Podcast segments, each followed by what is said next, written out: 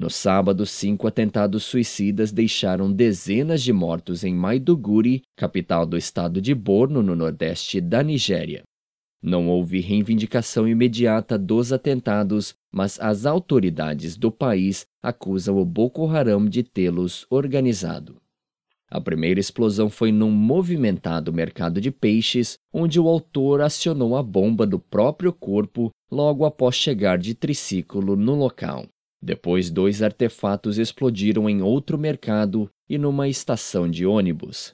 A polícia, que não forneceu maiores detalhes sobre o quinto atentado, calcula que pelo menos 58 pessoas morreram e cerca de 146 ficaram feridas.